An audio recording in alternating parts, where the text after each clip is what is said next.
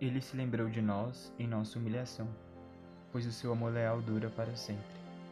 Salmos capítulo 136, versículo 23. Todo dia é uma situação que chega como uma tempestade, vem com força para nos derrubar, com granizo para nos desanimar. Não dá para fugir, mas dá para confiar no seu Deus Jeová. Pode ser o problema que for, ele é o seu Criador. Mais do que te dá força, vai usar amigos e irmãos, vai usar a Bíblia e a organização. É a maneira de Jeová de te estender a mão.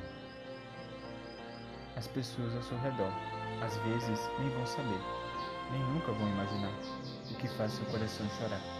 Mas Jeová sempre vai saber. Ele sempre vai te entender.